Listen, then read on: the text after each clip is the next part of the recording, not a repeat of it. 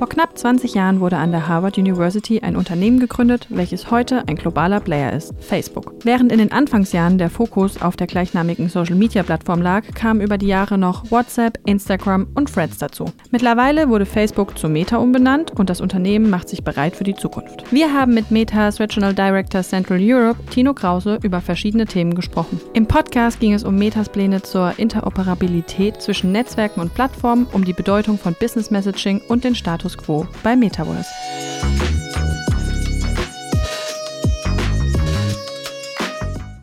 Tino, weiter Weg nach Mannheim.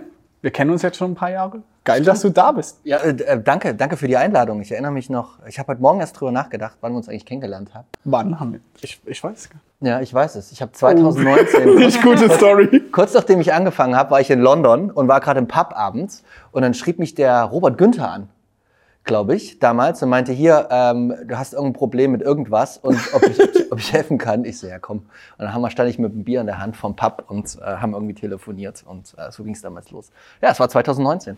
Wahnsinn. Seitdem hast du uns schon oft den Arsch gerettet? Na, nee, so, so dramatisch würde ich da jetzt nicht rangehen, aber äh, ich versuche immer euch zu Ich weiß noch, Ostersonntag, das weiß ich noch, da hatten wir ein großes Sales-Event, das war, glaube ich, vor zwei Jahren. Äh. Ostersonntag mit einer Ad haben wir irgendwie pro Tag es waren im Zehntausender-Bereich und dann wurde die irgendwie die Ad gesperrt wegen Rechnungsstellung, keine Ahnung. Stimmt, da habe ich dich, ja, ja, da habe ich dich Ostersonntag angerufen und du hast es wieder geschafft, irgendwie schnell zu lösen. Also vielen Dank nochmal hier live auf Kamera für die ganze Hilfe. Gerne. Was machst du bei Meta? Wie beschreibst du deinen Job? Ich habe eigentlich drei Aufgaben. Zum einen ähm, habe ich das äh, Privileg, möchte ich sagen, dass ich ähm, in 30 Ländern in Europa Geschäftsentwicklung verantwortlich bin für Meta. Also das ist dieser Bereich Zentraleuropa, umfasst bei uns Belgien, Niederlande, Luxemburg, Deutschland, Österreich, Schweiz und der ganze osteuropäische Raum. Also knapp 30 Länder, das ist natürlich sehr, sehr vielfältig, sehr spannend, jeden Tag, auch oft herausfordernd. Äh, das zweite ist natürlich Unternehmen wie euch zu unterstützen, beim Wachsen zu helfen. Wir haben weltweit knapp 220 Millionen Businesses, wie wir sie immer nennen, die unsere Plattform nutzen. Da ist vom Einzelunternehmer, der Einzelunternehmerin bis zum Weltkonzern alles dabei. Das ist so der zweite Job. Und der dritte, ähm, die acht Büros, die wir in der Region haben, für die Leute da zu sein, für unsere Metamates, wie wir uns selber intern nennen. Äh, ich weiß nicht, wie das bei euch heißt. Ähm, Snoxies. Manche sagen Snoxies, aber Snoxies. das ist kein etablierter Begriff. Okay. Bei uns ist Metamates tatsächlich. Was war's da? Ähm, ja, ja, ja. Was, was war's davor? Davor äh, Facebookers. Facebookers. Das hört sich komisch an. Da ist Metamates ja, besser. Genau, Metamates. Finde ich Amazonians. Das finde ich das Coolste. Amazonians? Amazonians. Ja, finde ich cool. Ja. Nee, und das, ist, das, das schafft irgendwie Identität zu was. Also kann ich euch durchaus empfehlen, das mal auszuprobieren. Einfach für die da zu sein. Ne? Wir sind ein sehr, sehr diverses, vielfältiges Team. Wir haben Tech-Leute, Non-Tech-Leute und das ist natürlich unglaublich spannend und abwechslungsreich. Und für die da zu sein, das ist so der, der dritte Bereich. Und dann ist meistens der Tag auch um. Reporten dann die verschiedenen Länderchefs quasi an dich oder wie muss ich mir so einen Nee, Tag wir sind bei uns eine Matrix-Organisation. Ähm, das heißt, nur ein Teil der, unserer Teams reporten direkt an mich. Äh, der Rest ist dann zum Beispiel in seiner eigenen Organisation und reportet nach London oder nach Paris oder nach Menlo Park oder Chicago irgendwo hin. Äh, ich finde das aber gut. Jetzt kommt man ja manchmal so aus dem, aus dem Deutschen so Hierarchie und alle müssen ja, ja. so an eine Person reporten. Mhm. Ich glaube da nicht mehr dran, ähm, weil auch für mich in meiner Funktion, ich muss immer eine gute Geschichte erzählen. Ich kann nicht einfach sagen, mach jetzt mal das und mach jetzt mal das, einfach weil ich der Chef bin oder die Managerin bin oder der Manager bin. sondern Ich muss immer überzeugen. Und dadurch glaube ich auch, dass du zu besseren Entscheidungen kommst. Weil manchmal dauert es ein bisschen länger, weil du hast dann die Gespräche und musst diskutieren und kannst jetzt nicht Order per Mufti eine Entscheidung treffen, sondern du musst einen Konsens bilden. Die Entscheidungen, glaube ich, sind dann aber robuster und auch innovationsfreudiger. Deswegen. Apropos Entscheidung, in den letzten zwölf ja. Monaten der Meta-Konzern von Metaverse hin zu jetzt irgendwie AI für viel passiert. Wie ist dein Take da drauf? So, Metaverse, ist es jetzt komplett auch bei euch intern? Redet man kaum noch drüber und jetzt alle voll auf AI? Trotzdem, wenn man die, äh, sage ich mal, die ganzen Konferenzen sich anschaut, investiert ihr ja trotzdem, er erhöht sogar die Investments Richtung Metaverse. Trotzdem, so Quest ist so ein bisschen in den Hintergrund gerückt. Wie ist es, auch wie hat es einen Impact auf deinen Daily Job? Ich sehe das tatsächlich ein bisschen umgekehrt. Wir sind eigentlich genau on track. Jetzt in der Vergangenheit, wenn man sich das Unternehmen gibt es jetzt seit 20 Jahren. In der Vergangenheit Wahnsinn, 20 Jahre. wurde irgendwie eine Innovation gelauncht, ein Produkt auf den Markt gebracht und dann wurde es der Öffentlichkeit, den Unternehmen, den Menschen und der, der Politik überlassen, Schritt zu halten mit dieser Innovation. Und jetzt haben wir uns zum ersten Mal für einen anderen Weg entschieden. Natürlich auch, weil wir auch ein paar harte Lektionen gelernt haben und weil sich die Welt auch weiterentwickelt haben. Das heißt, hat, das heißt, wir haben von Anfang an gesagt, okay, das ist für uns eine Zukunftstechnologie. Wir reden über 10 bis 15 Jahre. Wir glauben, dass bis 2030 eine Milliarde Menschen das Metaverse und, und die zugrunde liegenden Technologien, also wir reden ja über Augmented Reality, was heute schon da ist. Wir reden über Virtual Reality, über Mixed Reality und alles, was dazugehört, dass das eine Milliarde Menschen nutzen dann nicht mehr über die Brillen, die wir heute haben, sondern über dein Smartphone, über dein Tablet, über deinen Computer oder was auch immer es an Zugangstechnologien dann geben wird. Ähm, wir haben dann angefangen, vor zwei Jahren zum ersten Mal darüber zu sprechen, nachdem wir ja schon 2014 Oculus gekauft haben, die ja sehr, sehr früh in diesen Markt auch mit Hardware eingestiegen sind.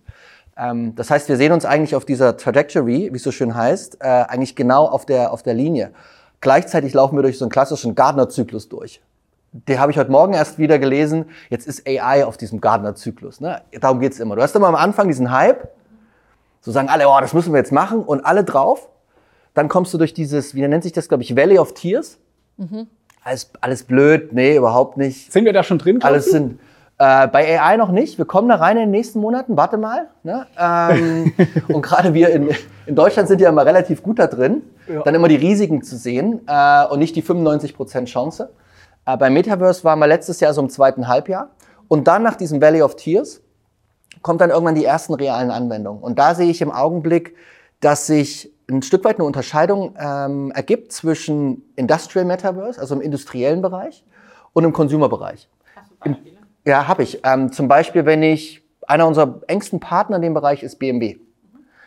Ähm, wir saßen kürzlich mit ihnen zusammen, wenn ich mir dort die sozusagen ihre Wertschöpfungskette intern anschaue, dann ist mittlerweile von der Fahrzeugentwicklung, Design, Konzeption, Motorenentwicklung ähm, über Produktionsanlagenplanung also Stichwort digitale Zwillinge, bevor die den ersten Spatenstich machen, haben die so eine, bauen die so eine komplette Produktionsstraße einmal virtuell und testen, wie sind die Abläufe, gibt es irgendwo Schwachstellen etc. etc. Dann das Thema Future of Work, wie arbeiten wir in Zukunft zusammen, Stichwort auch Fernarbeit. Ähm, dann natürlich das ganze Thema Vertrieb, Marketing, was sie nutzen. Ich meine, in so einem Showroom habe ich ein oder zwei Autos. Es gibt jetzt schon über 300 Händler, die dann zum Beispiel eine Brille haben, wo ich mir jedes Fahrzeug in einer beliebigen Umgebung individuell konfigurieren kann. Ähm, dann auch bis hin zu Simulation. Ich kann mittlerweile die, ähm, die Performance, die M, die BMW M, die bieten eine, eine Performance-Simulation an, wo ich das Feeling von der Strecke versuche auch in eine virtuelle Umgebung zu, ähm, ähm, zu übertragen. Ähm, und dann natürlich der ganze After-Sales-Bereich. Ähm, Customer Service. Also diese ganze, diese ganze Entwicklung findet im industriellen Bereich schon statt. Ich glaube, im, im Consumer-Bereich ist das Ganze noch drei, vier, fünf Jahre ähm, die Straße runter. Warum ist es so? Der Zugang zu den Elementen muss sich noch demokratisieren. Jeder, der heute ein Smartphone hat, hat Zugang zu Augmented Reality. Aber Virtual Reality, Mixed Reality, da fehlt uns noch so ein bisschen so eine kritische Masse. Und ich glaube, das dauert noch zwei, drei äh, Iterationen an Hardware und deswegen später im Jahr, jetzt Ende September, launchen wir Quest 3. Da ist unsere Connect-Konferenz. Ähm, wir haben letztes Jahr angefangen, mit Raven eine Partnerschaft einzugehen. Wir haben letztes Jahr Raven Stories gelauncht. Äh, die Version von letztes Jahr, das ist noch keine Smart Glass, da ist eine Kamera drin, aber was du schon hast, Lautsprecher in den Bügeln. Du kannst über Voice das Ganze steuern. Äh, du kannst Videos aufnehmen, ähm, du kannst Bilder machen. Und wenn man das mal so weiterdenkt, kommen wir irgendwann in vielleicht drei, vier, fünf Jahren in eine Welt, wo ich dann auch eine Brille mit einem Formfaktor wie eine Ray-Ban nutzen kann über ein Hologramm, über ein Head-Up-Display, um weitere Informationen zu bekommen. Und dann rede ich wirklich über eine Smart Glass. Wo siehst du die ersten Anwendungsfälle im Consumer-Bereich, Consumer von denen du gerade sprichst, so in drei, vier Jahren? Wo glaubst du, das könnten die ersten großen Sachen sein, die sich dann wirklich, wo dann auch wo man die Massen mit abholt, die sagen, ja, okay, da sehe ich jetzt wirklich einen großen Vorteil. Wo wir es jetzt schon sehen, ist im Gaming-Entertainment-Bereich. Mhm. Also das wird für mich so der erste große Feld, Feld sein. Ne? Du hast, glaube ich, 60 Millionen äh, Teenager, muss man ja an vielen Stellen sagen, äh, auf äh, Roblox. Mhm. Ne? Täglich. Fortnite, Minecraft, I mean, am Ende musst du immer dahin gehen, wo die, wo die, wo die Leute schon sind. So, und ähm, das heißt, die werden ihre Anwendungen jetzt zum Beispiel auch, äh, Roblox haben wir vor drei Wochen bekannt gegeben, oder Roblox hat es bekannt gegeben, dass sie auf unsere Quest-Devices gehen. Das heißt, das sind so die ersten Schritte. Das zweite Thema Entertainment, Konzerte, äh, Sport, welcher Sport auch immer. Ne? NBA hast du heute schon, Fußball, Riesenthema, weltweites Thema. Ich glaube, in den Anwendungen im Unterhaltungsbereich und im Gaming-Bereich werden wir die ersten großen, sag ich mal, Anwendungen mit, und ich sage jetzt mal groß, 100 Millionen plus Nutzer sehen. Du hast gerade von dem Gartner-Modell gesprochen. Mhm. Bist du davon ausgegangen vor zwei Jahren? Also war das so deine Prediction auch, dass das genau so kommen wird?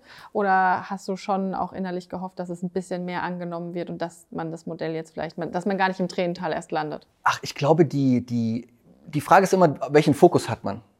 Wenn man nur drei Monate nach vorne schaut, dann hoffst du natürlich, dass es einfach so weitergeht. Aber wenn du einen Zehn-Jahres-Blickwinkel hast, dann weißt du, dass es nicht immer so weitergeht. Ne? Und dann ändert sich Technologie, Nutzer ändern, Nutzerinnen ändern sich. Ne? Auch euer Geschäft hat sich entwickelt. Wo ihr angefangen habt, vor wann wurdet ihr gegründet? 2016. Wenn du jetzt mal zurückschaust, wo du 2016 warst und wo ihr jetzt seid und wie ihr auch so wellenförmig irgendwie durch unterschiedliche Phasen gegangen seid, dann muss jedem klar gewesen sein, auch zu diesem Zeitpunkt, ähm, dass es verschiedene Phasen gibt. Gleichzeitig, wenn man das Verständnis davon hat, dass es auch mal nicht so gut läuft, und auch wir sind durch eine schwierige Phase in den letzten zwölf Monaten gegangen, die war wirklich schwer für jeden Einzelnen und jede Einzelne. Ähm, aber wenn du diese Langfristperspektive hast, das gibt dir dann manchmal auch wieder mehr Ruhe im Hier und Jetzt, weil du weißt, es geht auch wieder nach oben. War die äh, Apple-Konferenz, wo sie ihre Brille vorgestellt haben, Chance oder also gut für euch oder schlecht für euch? Glaubst du? Chance. Ja. Einfach deswegen, weil es den Markt erweitert. Und wir sind an verschiedenen Stellen positioniert im Markt. Ähm, wenn ich mir unsere, unsere Mission, unsere DNA anschaue als Unternehmen, ähm, Menschen zusammenzubringen und, und den Menschen die Möglichkeit zu geben, starke Gemeinschaften zu bilden, dann wird unser Ansatz immer einer sein, möglichst vielen Menschen Zugang zur Technologie zu geben. Und Apple natürlich mit ihrem Preispunkt sind an einem ganz anderen Ende des Marktes auch äh, definiert oder haben sich selber positioniert. Äh, deswegen wo sie aber durchaus in der Lage sind, halt einfach Aufmerksamkeit auf das Thema auch äh, zu, zu, zu bringen. Deswegen ist es für uns ganz klar eine Chance. Jetzt mal weg vom Metaverse hin zu wir E-Commercern.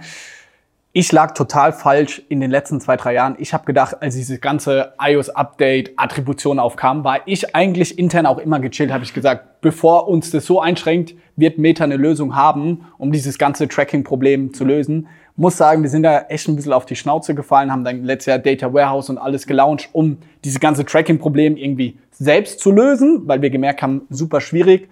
Jetzt habe ich aber das Gefühl, dass die Zahlen im Ads Manager etc. wieder besser waren. Wie groß war das Thema bei euch intern und wie siehst du auch, was ich gerade beschrieben habe? So, habt ihr der Lösung äh, im Petto, wo ihr sagt, okay, hier werden den Firmen wirklich geholfen, den Impact, den ihr auch wirklich habt, real abzubilden?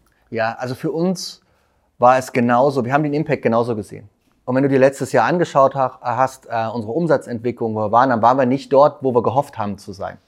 Wir haben den Impact ganz klar, ganz klar gesehen. Wir haben ja vor allen Dingen aber auch gesehen, natürlich mit Unternehmen, äh, mit euch, dass ihr einfach riesige Probleme hattet, äh, die Attribution sauber aufzustellen und den Nachweis zu erbringen, dass letztendlich die Leute, die über unsere Plattform kommen, auch am Ende den, die Aktivierung haben, den, den Sale haben oder was auch immer euer Ziel am Ende des Tages ist. Das heißt, wir haben das gesehen. Und wir haben am Ende auch seit dem Announcement damals iOS 14 ja auch fast zwei Jahre gebraucht, um diese Lücke zu schließen. Wir sind aber jetzt natürlich auch wieder getrieben durch Technologie sehr stark davon überzeugt, dass wir in einer, in einer viel, viel besseren Position sind. Also zum einen, wir haben das ganze Thema KI ähm, oder AI, wie auch immer man das nennen möchte, ähm, Riesenfortschritte gemacht wir haben mittlerweile eine ganze Suite an Produkten, ne, wie zum Beispiel Advantage Plus Shopping Campaigns, wo wir sehen, dass im Durchschnitt weltweit über alle Kampagnen der CPA um 17 Prozent nach unten gegangen ist. So, das ist, das ist einfach ein richtig, das ist ein richtiger Hebel. Wir werden immer besser darin, auch am Ende die, die Contribution von den einzelnen Kontakten, auch den einzelnen ähm, sozusagen den Kauf dann zuzuordnen. Und ich glaube, dass das ja erst ein erster Schritt ist. Das heißt, dieser Trend wird weitergehen. Wir sehen aber bei uns genau, dass wir dieses Tal, diese Lücke eigentlich geschlossen haben, die durch iOS entstanden ist. Ähm, aber das berührt ja noch einen anderen Punkt. Ähm, es berührt ja vor allen Dingen eine Sensibilität in Europa und vor allen Dingen in Deutschland zum Thema auch Privatsphäre und Datenschutz. Ja, und ich glaube, Technologie hat die Chance, auch in Zukunft über Innovationen sicherzustellen, dass man ähm, gezielte Werbung schaltet Ich glaube, das ist, das ist ein ganz, ganz wichtiger Aspekt. Dieses einfach One Size Fits All funktioniert nicht, so funktionieren die Menschen nicht. So sollte aber auch Kommunikation nie im Leben funktionieren. Ähm, das ist auch am Ende eure Lifeline. In dem Augenblick, wo ihr nicht mehr eine Chance hättet, ähm, Zielgruppen individuelle Botschaften auszuspielen, äh, Kreation, Headline, Produkte, was auch immer, ähm, hättet ihr massiv, massiv Probleme.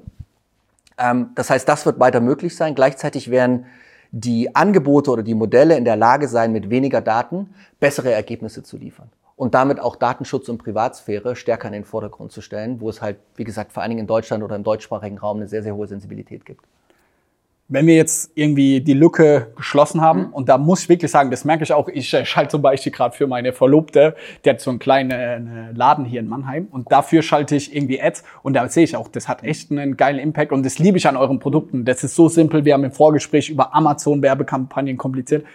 Super einfach und es geht endlich wieder, wenn ich so äh, sagen darf, wenn wir das Attributionsthema jetzt geschlossen haben, wo siehst du für uns als E-Commerce-Companies irgendwie die nächsten 12, 18 Monate so die Wachstumskanäle? Im Vorgespräch haben wir gesprochen, WhatsApp ist großes Thema, Broadcast-Channels irgendwie, wo sind auch, wo ihr intern sagt, hey, da versucht ihr auch die Firmen sehr stark zu pushen, zu porten, die, diese Channels zu denken, weil ihr da seht, da entstehen wirklich Conversions, also wirklich umsatzgetrieben. Wenn ich mir anschaue, wo wir im Augenblick investieren, und wir haben zwar am Anfang über Metaverse und andere Thematiken gesprochen, aber 80 Prozent, also 20 Prozent unserer Umsätze investieren wir in Forschung und Entwicklung. 20 Prozent. Das heißt, wir haben letztes Jahr knapp 115 Milliarden Dollar Umsatz gemacht. Das heißt, wenn ich 20 Prozent davon nehme, wir investieren 30 oder sogar mehr Milliarden Dollar im Jahr in, in Forschung und Entwicklung. Das ist eine Menge Geld. Davon gehen 80 Prozent, 80 Prozent äh, in die heutigen Plattformen. Und das heißt, darauf sind auch wir weiterhin konzentriert, unsere Produkte, Instagram, äh, Facebook noch besser zu machen, ähm, euch besser unterstützen zu können. Und dann kommt das große Thema, und du hast es schon gesagt, äh, Business Messaging ist so für uns so die dritte, der dritte größte große Revenue Stream auch in den nächsten, in den nächsten ähm, Monaten. Wir haben letzt, Ende letzten Jahres schon bekannt gegeben, dass wir mit äh, Click to Messenger und Messenger ist halt Messenger oder WhatsApp weltweit jetzt so auf einer Runway im Jahr von 10 Millionen Dollar Umsatz sind. Milliarden. Und wir, Milliarden, Entschuldigung, ja. 10 Milliarden. Und wir sehen einfach die Akzeptanz, wie groß die ist, weil ne, Customer Service, also Kundenservice, ne, meine Bordkarte. Irgendwie, ich bin heute Morgen mit der Bahn hier angereist, äh, das war irgendwie gefühlt ein Albtraum. ähm, und äh, ne, wie sehr hätte ich mir gewünscht, dass ich in WhatsApp irgendwie Status-Updates bekomme und sage, hier, pass mal auf, das ist jetzt deine, deine Verbindung, hat eine, hat eine Unterbrechung. Äh, hier sind drei Alternativen. Welche willst du machen? So. Diese Thematiken gehen bei uns im Augenblick absolut, absolut durch die Decke. Wir haben auf der WhatsApp Business ähm, App haben wir mittlerweile weltweit 220 Millionen Nutzer. Das heißt Businesses oder Leute, die bei Unternehmen arbeiten, die die App nutzen. Wir sehen das allein vom ersten Quartal zum zweiten Quartal weltweit 40 Prozent mehr Unternehmen äh, auch Business Messenger oder WhatsApp in erster Linie mal nutzen. Und ein ganz wichtiger Faktor für Europa, wir sehen, dass in Zentraleuropa weltweit wir die höchste Nutzungsrate von WhatsApp haben. Äh, Im Vergleich auch zu Asien oder zu Amerika. Amerika ist zum Beispiel eher Messenger-lastig, äh, wohingegen Europa sehr, sehr stark äh, WhatsApp als so den Standard-Messenger-Dienst ähm, in, der Nutzung, in der Nutzung hat. Das heißt, da sehen wir ein riesen Entwicklungspotenzial in den unterschiedlichsten Bereichen. Könnt ihr über dieses Business Messaging auch quasi WhatsApp nochmal pushen? Merkt ihr das, dass viele dann in WhatsApp den großen Vorteil sehen? Ich glaube, auch in den USA oder auch in der, in der UK, da nutzen dann irgendwie viele entweder iMessage oder tatsächlich noch Facebook Messenger, haben dann die Handynummer gar nicht voneinander, dass ihr damit auf die einzelnen Plattformen beziehungsweise auf WhatsApp pushen könnt? Oder sagt ihr, ihr versucht gar nicht, die Leute auf WhatsApp zu bringen, sondern spielt jeweils dann die Features in den jeweiligen Kanälen aus? Also das langfrist, eine unserer langfristigen Ziele ist ja das Thema Interoperabilität. Das heißt, langfristig ist es eigentlich egal, auf welcher Plattform du bist, sondern du wirst langfristig in der Lage sein, dann von WhatsApp zu Instagram, zu Facebook oder wo auch immer hin, ähm, selbst zu anderen Plattformen idealerweise, wenn die Regulierung äh, in die Richtung sich auch entwickelt, wenn man einheitliche Protokolle und Standards hat, dort Nachrichten hin und her zu schicken. Was wir allerdings jetzt schon sehen, das sind die klassischen Economies of Scale. wenn, jeder, wenn jeder WhatsApp nutzt, äh, dann gehe ich natürlich auch hin. Äh, und das macht es für Businesses wiederum dann sehr, sehr einfach, auch jetzt nicht auf 20 verschiedenen Plattformen zu sein, sondern sich vielleicht ein oder zwei oder auch Messenger-Dienste rauszusuchen und darüber kann ich 90 Prozent meines Businesses am Ende des Tages abwickeln. Äh, das heißt, der, dieser Effekt, den sehen wir sehr, sehr stark bei WhatsApp in, in Europa. Johannes, wir reden so viel über Amazon, neue Marktplätze, was man alles noch machen kann, um seinen Umsatz zu steigern. Aber über eine Sache reden wir nicht so viel und vor allem machen es noch nicht viele, nämlich WhatsApp Newsletter. Und das ist doch vielleicht die Möglichkeit, wenn man das noch nicht macht, sein Q4 noch mal ein bisschen erfolgreicher zu gestalten, oder? Absolut. Für uns sind gerade, wir befinden uns mitten in den Vorbereitungen. Es ist die heiße Phase. Wir fangen jetzt ab Oktober schon an, Leads zu sammeln, also neue Handynummer einzusammeln, um die dann am Singles Day aber auch am Black Friday wirklich auszuspielen. Denn ich glaube, wir alle wissen es, es wird immer schwerer im E-Commerce. Die Open Rates von E-Mail gehen nach unten. Meta-Ads sind nicht mehr so profitabel durch die ganzen iOS-Updates und Datenschutz und so weiter. Und für uns ist wirklich ein riesengroßer Hebel, um das zu kompensieren, ist WhatsApp-Marketing. Wir haben 150.000 Handynummern aktuell, haben dieses Jahr, lasst mich nicht lügen, aber ich glaube, wir werden Richtung 3 Millionen Euro Nettoumsatz dieses Jahr durch WhatsApp rauslaufen. Und wie wir das schaffen, ist, dass wir sowohl im Checkout die Handynummer einsammeln, also nicht nur die E-Mail-Adresse, sondern auch die Handynummern, als auch an unsere ganzen Bestandskundinnen ein Gewinnspiel gemacht haben. iPhone verlost, eine Louis-Tasche her für die Damen unter euch und haben so von den Bestandskunden auch die Handynummer bekommen. Weil was wir sehen in unseren Zahlen ist, wenn wir beides haben, sowohl die E-Mail als auch die WhatsApp-Nummer und das Ganze auch datenschutzkonform, das ist ganz, ganz wichtig zu sagen, dann ist der CLV, also Customer Lifetime Value, 20% höher, weil wir mehr Touchpoints haben.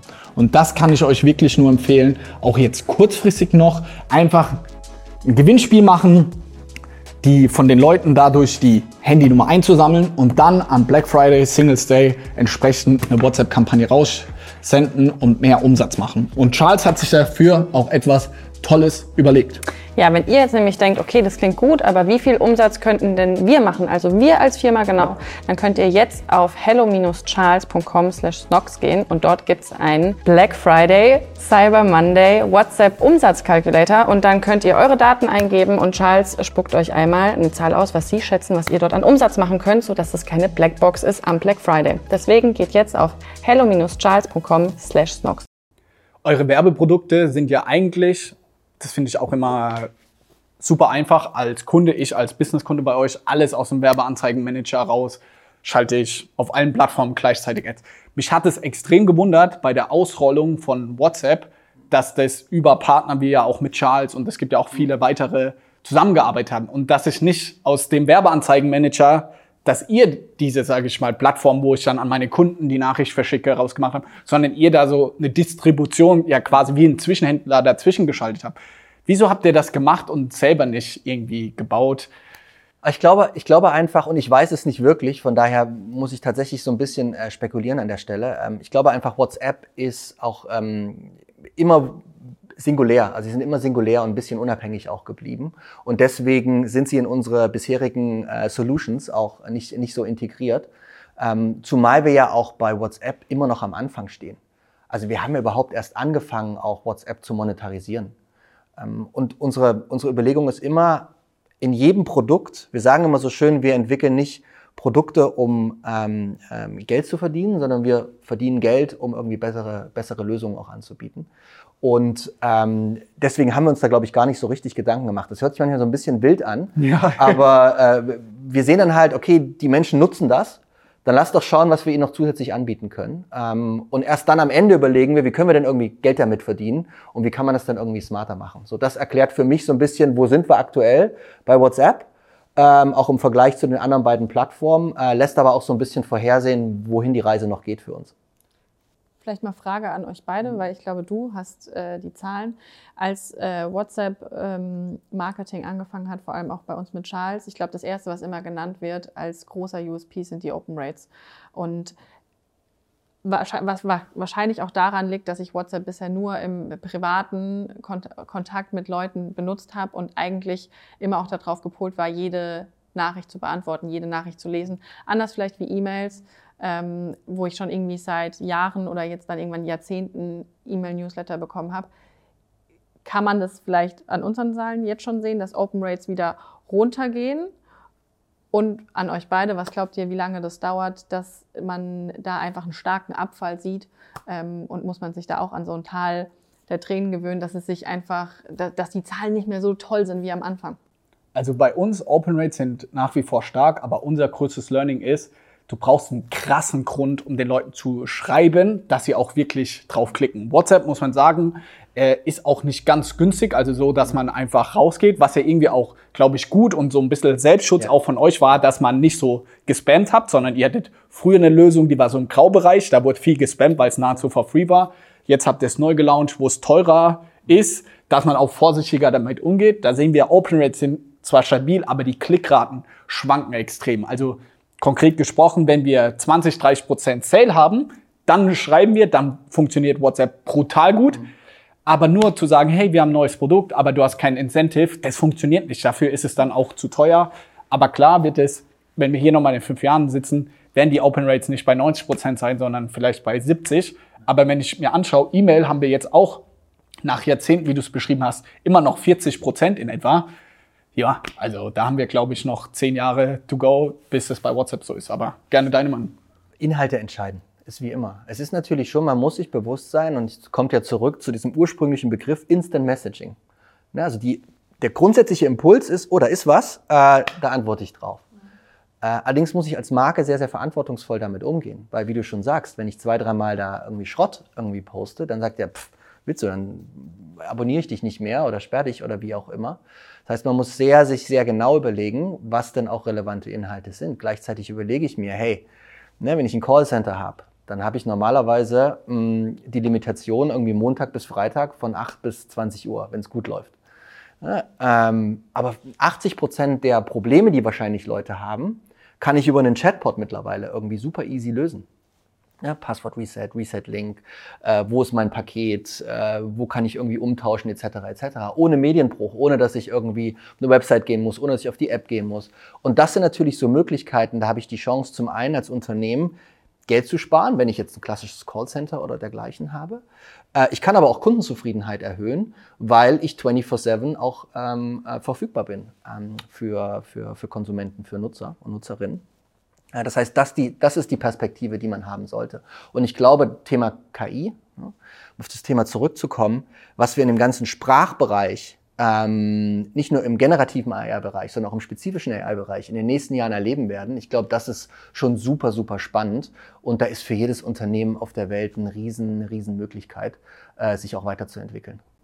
Wir haben jetzt noch zwei Themen, würde ich gerne noch äh, mhm. besprechen. Einmal Threads gleich auch, ähm, crazy Produktlaunch und auch nochmal das Thema Influencer Creator Marketing. Ja. Weil was wir gemerkt haben, aktuell, die letzten zwölf Monate funktioniert für uns das Influencer-Marketing auf euren Plattformen besser als reine Werbeanzeigen mhm. äh, schalten. Deswegen shiften wir sehr viel Budget Richtung Creator. Sie erzählen selber die Stories und so weiter sage ich mal, gut für uns ist, egal wem ich jetzt das Geld gebe, jetzt mal rein äh, wirtschaftlich gesehen, wo ich aber schon Bedenken habe jetzt als Aktionär von euch, wo ich sage, hey, wenn ich einem Influencer 10.000 Euro zahle, kriegt ihr nicht so den Share ab, wie wenn ich 10.000 Euro in euer Werbeprodukt äh, stecke. Ist es ein großer Trend, den ihr schon auch seht, dass Influencer-Marketing weiterhin sehr, sehr gut funktioniert und vielleicht weit auch solche Budget-Shifts stattfinden? Oder sagt er, ey, solange das auf unseren Plattformen stattfindet und nicht bei TikTok oder woanders, ist uns das eigentlich egal, ob der Influencer das Geld bekommt oder wir. Ja, also wir leben ja, wie es immer so scheißt, in so einer Influencer- oder Creator-Economy. Ich glaube, dass sich das fortsetzen wird. Ähm, wenn du mich auch fragen würdest, so ne, 15 Jahre nach unten, ähm, auch im ganzen Metaverse-Bereich, wären die Creators ähm, da wird die eigentliche Wertschöpfung auch herkommen. Deswegen, wir sehen das durchweg positiv. Und wenn am Ende die Leute Zeit uns schenken auf unseren Plattformen, dann ist das, ist das auch immer für uns gut. Deswegen unterstützen wir das sehr, sehr stark. Und du siehst ja auch, wie sich so dieses ganze Influencer-Marketing auch weiterentwickelt. Und ihr seid ein perfektes Beispiel äh, dafür. Ähm, das ist für uns, wir unterstützen das ab und zu. Wir haben ein eigenes Team, was nur Creators und Influencer permanent ähm, auch, auch unterstützt. Ähm, da mache ich mir gar keine gar keine Sorgen, ganz im Gegenteil, das ist ausgesprochen positiv äh, für uns und für euch offensichtlich auch, was immer gut ist. Würdest du auch sagen, dass so dieser Shift von Instagram hin zu TikTok, so sage ich mal, dieser Megatrend, wenn man so sagen will, durchbrochen oder beendet ist, weil euer Real-Produkt auch am Ende des Tages inzwischen so gut geworden ist. So ist auch meine Wahrnehmung, sowohl beruflich als auch privat. So vor zwei Jahren war es so mega Hype, jeder hat TikTok ausprobiert. Jetzt ist einfach irgendwie TikTok für Entertainment, sage ich mal, und Instagram für Ästhetik, Inspiration etc. Also es gibt einfach zwei Use Cases und die Leute nutzen beides. Seht ihr das auch? Ist das auch so Ja. eure Perspektive? Ich kann das nur, ich kann das nur bestätigen. Ähm, wenn ich mir so anschaue, die Reise, die auch Social Media und auch angrenzende vielleicht Thematiken. Ne? Früher war Social Media immer so ein Marktplatz. Da kamen irgendwie alle zusammen und es war super laut und noisy und überhaupt. Dann gab es so eine Phase, wo es, wir haben sehr stark so von so einem digitalen Wohnzimmer gesprochen. Es ging darum, dass nicht mehr jede Information dauerhaft verfügbar ist, sondern dann nur ne, Stories etc. etc. nur einen begrenzten Zeitpunkt. Äh, One-to-One-Kommunikationen, WhatsApp kam äh, stärker in den, in den Mittelpunkt oder bestimmte Gruppen auch, Facebook-Gruppen. Äh, und jetzt sind wir eigentlich, haben die Le Menschen das so weit gelernt, dass jeder eigentlich so ein, wie so ein Haus hat, mit unterschiedlichen Räumen. Und je nachdem, auf was er gerade Lust hat, womit er sich gerade beschäftigt, geht er in unterschiedliche Zimmer, auch von diesem, von diesem Haus, mit den unterschiedlichen, mit den unterschiedlichen Räumen. Das ist so meine Perspektive. Und wenn man sich unsere Nutzerzahlen weltweit anschaut, ich meine, dann haben wir eine riesige Verantwortung. Ne? Wir haben 3,8 Milliarden Menschen, die mindestens eine unserer Plattformen jeden Monat nutzen. Jeder zweite Mensch auf der Welt. Und das, das beschäftigt mich natürlich, das beschäftigt uns alle jeden Tag, weil du hast schon eine große Verantwortung. Gleichzeitig, und das macht mir wiederum sehr, sehr viel Mut, wir haben auch gesehen, wie sich Plattformen, wie sich Communities auch weiterentwickeln. Es gab jahrelange Diskussionen über auch Content-Moderation und dergleichen. Und du bist nie perfekt. Ne? Du kannst Technologie nutzen, du kannst mit, natürlich mit Human Reviews arbeiten, du kannst irgendwie Dinge äh, moderieren und sperren und blocken und labeln. Aber was du immer brauchst, sind auch die Communities. Und da sehe ich mittlerweile, dass ähm, viel, viel stärker auch ein Selbstregulativ existiert. Das heißt, wenn User, wenn Nutzer was sehen, was ihnen äh, nicht gefällt oder wo jemand nicht gut behandelt wird, dann heben die immer stärker auch die, äh, auch die Stimme. Und das ist eine sehr, sehr positive Entwicklung, wo, wir, wo ich sehe, dass wir als, sagen, als Menschen, die Social Media nutzen, zu unterschiedlichen Zwecken, wir uns auch weiterentwickeln. Ähm, und das stimmt mich eigentlich sehr, sehr positiv auch so für die nächsten, für die nächsten Jahre. Ich muss sagen, ich fand dein Bild gerade sehr schön mit dem Haus, dass man in unterschiedliche Zimmer geht. Für mich war persönlich TikTok, glaube ich, so ein Wintergarten, der angebaut wurde dann, wenn man in deinem Bild bleibt. Mm, Und aus dem persönlichen Verhalten, ohne dass ich das jetzt irgendwie getrackt habe, hätte ich gesagt, wahrscheinlich ist meine Bildschirmzeit nach oben gegangen, weil ich einfach jetzt nicht weniger Zeit auf Instagram ähm, verbringe langfristig. Vielleicht in den ersten Wochen, dass ich da mehr auf TikTok war, aber wahrscheinlich bin ich genauso viel auf Instagram wie davor und bin jetzt einfach noch ein paar Minuten am Tag zusätzlich auf TikTok. Könnt ihr das in den Zahlen auch sehen? Also, dass die Bildschirmzeit auf Instagram eigentlich gleich geblieben ist oder nach oben geht? Ähm, oder habt ihr da auch einen Rückgang in der Bildschirmzeit gesehen, wie die App genutzt wird? Das hängt wahrscheinlich immer auch ein bisschen von der Zielgruppe ab. Ähm, du hast ja, du hast ja unterschiedliche Altersgruppen. Ne? Und du hast ja zum Beispiel über die letzten zwei, drei Jahre eine sehr, sehr starke Diskussion auch um mentale Gesundheit, auch ne, gerade mit, mit Teenagern. Das sind ja Themen, die musst du sehr, sehr, sehr, sehr ernst nehmen auch. Wie kannst du Bildschirmzeit ähm, auch begrenzen? Wie kannst du Einstellungen vornehmen als Eltern? Ähm, etc. etc. Deswegen lassen sich Zahlen von früher vielleicht gar nicht mehr so gut auch mit heute äh, ver vergleichen. Ich habe jetzt nicht die letzten Zahlen im Kopf. Ich weiß aber, dass die, dass die sehr, sehr, sehr, sehr stabil sind. Aber auch da entwickelt sich Nutzung weiter. Ne? Früher war ich viel stärker in meinem Feed. Jetzt beschäftige ich mich vielleicht eher mit anderen, mit anderen Formaten. Ähm, das macht mich, äh, bin da sehr, wir sehen eine sehr, sehr stabile, eine sehr, sehr stabile Nutzung. Und dann kommt ja hoffentlich bald auch mal in Europa irgendwie Threads dazu. Ja. Äh, das andere Thema ähm, finde ich natürlich auch irgendwie abgefahren am Ende des Tages. Äh, ich habe auch erst zwei Tage vor dem eigentlichen Launch davon erfahren, dass jetzt das, das Wie muss ich mir das intern vorstellen? Dann postet jemand in euren allgemeinen Channel, ah, übrigens, es gibt ein neues Produkt von uns, oder wie ist es? Ja, es gab ja die Gerüchte schon ein bisschen, so ein bisschen länger und dann gab es ja durchaus auch eine öffentlich ausgetragene äh, Auseinandersetzung ähm, zwischen, zwischen Elon Musk und, und, und Mark. Wenn ich jetzt mal, und ihr seid ja auch im Kommunikationsbereich tätig, wenn ich da jetzt mal so aus kommunikativer Sicht drauf schaue, ey, vielleicht gab es auch einen Masterplan, doch mal so, kann ja kein Zufall sein, dass vier Wochen vorher, bevor Threads gelauncht wurde, plötzlich so ein wird, ja. die Diskussion entsteht und dann hochges hochgespielt wird. Und dann zack, irgendwie Threads. Äh, was ich jetzt weiß, und das war ja auch in der Presse, ist, dass ähm, ein Team über, über drei, vier Monate, ein sehr kleines Team, 30 Leute, äh, die App entwickelt hat und programmiert hat. Und dann ist man einfach, einfach rausgegangen, hat das Momentum ein Stück weit genutzt Ähm, Usability ist natürlich key, ne? deswegen auch ähm, unter, unter dem Dach von, von Instagram. Damit war es auch sehr, sehr einfach, sich, Hast sich, gemacht? sich, an, sich anzumelden. Über die USA? Ja. Nee. Es war geil, Und dann also von der UI ersten- Wahnsinn. Und ich muss sagen, dass der Spirit ist weiterhin, ähm, der ist ausgesprochen gut. Ähm, ich hoffe, wir arbeiten sehr stark daran, das natürlich auch nach Europa zu bringen. Kannst du dazu was sagen? Ist es noch dieses Jahr der Fall? Oder? Kann ich dazu nichts sagen. Ähm, tatsächlich nicht, weil es natürlich von den auch den, den regulatorischen Anforderungen ein bisschen anders ist als in Amerika oder als zum Beispiel in Kanada oder Australien. Ähm, ich selber nutze es natürlich intern und muss sagen, der Spirit, so die Atmosphäre, die Art des Austauschs ist schon extrem, extrem positiv. Ähm, ich nutze viel auch so, oder ich folge viel so auch Reuters und Economist und auch so, so Business-Kontext oder ne, Professor Galloway äh, Ja. von der NYC, äh, Stern, der weiß Gott nicht unser, unser größter Fan ist mh, in der Vergangenheit. Muss sagen, das ist ein sehr, sehr positiver äh, Dialog und mir macht Spaß. Ich nutze es jeden Tag, jetzt nicht permanent. Sicherlich die anderen Plattformen dominieren meine Nutzung, aber so morgens so um News abzugreifen und dann nochmal abends so ein bisschen auch, auch, auch Gossip und ein bisschen Celeb irgendwie, was da so in Amerika passiert, finde ich schon eine, schon eine ganz gute Ergänzung. Also mir, mir ich bin aber jetzt auch nicht so ganz so der visuell zugeneigte Typ. Ich, ich, ich mag schon Text und dann letztendlich diese stärkere Textorientierung zu haben, das kommt mir sehr gelegen.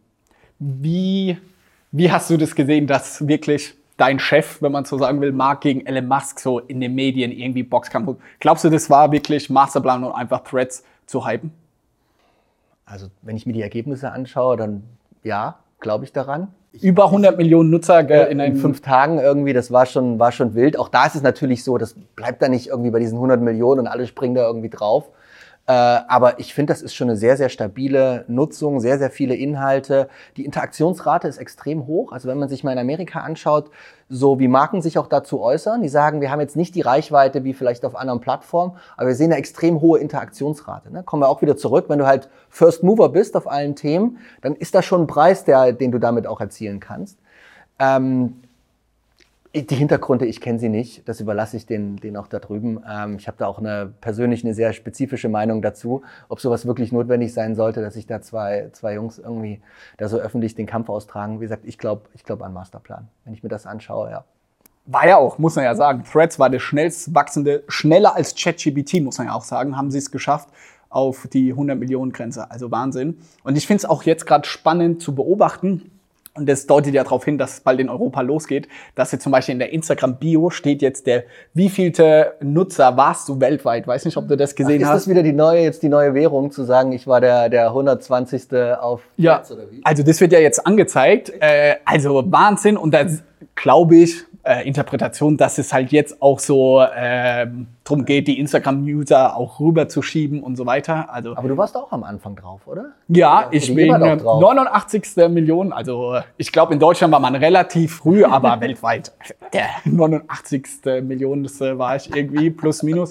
Ey, ich muss sagen, dass ich diese ganzen App-Launch und so, das war Wahnsinn gemacht. Also du lädst ja die App runter, der erkennt sofort, dein, dass du Instagram installiert war hast, äh, klickst du drauf, dann hast du quasi auch allen Leuten, denen du auf Instagram folgst, folgst du auch schon auf Threads, die dort auch schon sind. Und so rum ist ja auch andersrum. Also obwohl es noch nicht mal in Deutschland gelauncht ist, habe ich da keine Ahnung 500 Follower und so. Also und der Feed, also du hast nicht diesen leeren Raumeffekt, sondern direkt geht was ab in deinem Feed und äh, weil du halt von denen, die das haben, was siehst. Also, das fand ich geil gemacht und auch schon so. Man kann es ja gar nicht beschreiben von der UI, so wie du Sachen likest und so, gar nicht buggy, sondern ich muss sagen, ich war nie der Hardcore-Twitter-Nutzer oder Ex jetzt, hat mir irgendwie nicht so gefallen im Gesamten und es fühlt sich wirklich wie Instagram an, von den Farben und so. Ist schon geil gemacht.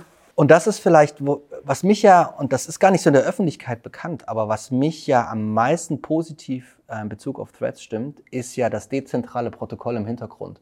Also wir arbeiten ja daran, ähm, das ActivityPub-Protokoll zu nutzen, was ja ein dezentrales ähm, Social-Media-Protokoll ist, 2019, glaube ich, vom B3C ähm, äh, entwickelt, so dass in Zukunft es möglich sein wird, Posts zum Beispiel von Mastodon auch auf Threads parallel zu posten und andersrum. Das heißt, da komme ich nochmal auf dieses Thema Interoperabilität zurück. Ähm, und das ist ja was, was ne, Web 2.0, natürlich wurde uns immer wieder auch vorgeworfen, äh, ein Wallet Garden zu sein. Ja. Ne? Und äh, das stimmt ja auch an, an, an vielen Stellen. Aber wir haben auch unsere, A, unsere Lektion gelernt. Deswegen setzen wir jetzt stärker auch zum Beispiel im KI-Bereich Ja, mit Source. Lama Open Source. Wir werden da auch neue Partnerschaften sehen. Ne? Wir partnern jetzt mit Microsoft sehr, sehr intensiv. Selbst mit, ähm, mit ähm, AWS ähm, mit Amazon, um zum Beispiel Lama 2, also unser neuestes Sprachmodell, auch zum ersten Mal kommerziell zugänglich zu machen. Ich glaube, in generell so die nächsten Jahre hoffentlich, hoffentlich, hoffentlich werden geprägt sein auch durch neue Partnerschaften, dass Dinge wieder stärker gemeinsam irgendwie auch entwickelt werden. Und äh, diese ganze dezentrale Web 3.0 ähm, Struktur fördert das Ganze eigentlich. Und Interoperabilität ist für mich so eines der größten äh, Zukunftshoffnungen, auch wie, wie in Zukunft auch Business funktioniert und wie Leute auch Geld verdienen können und wie man, ja, wie man zusammenarbeitet.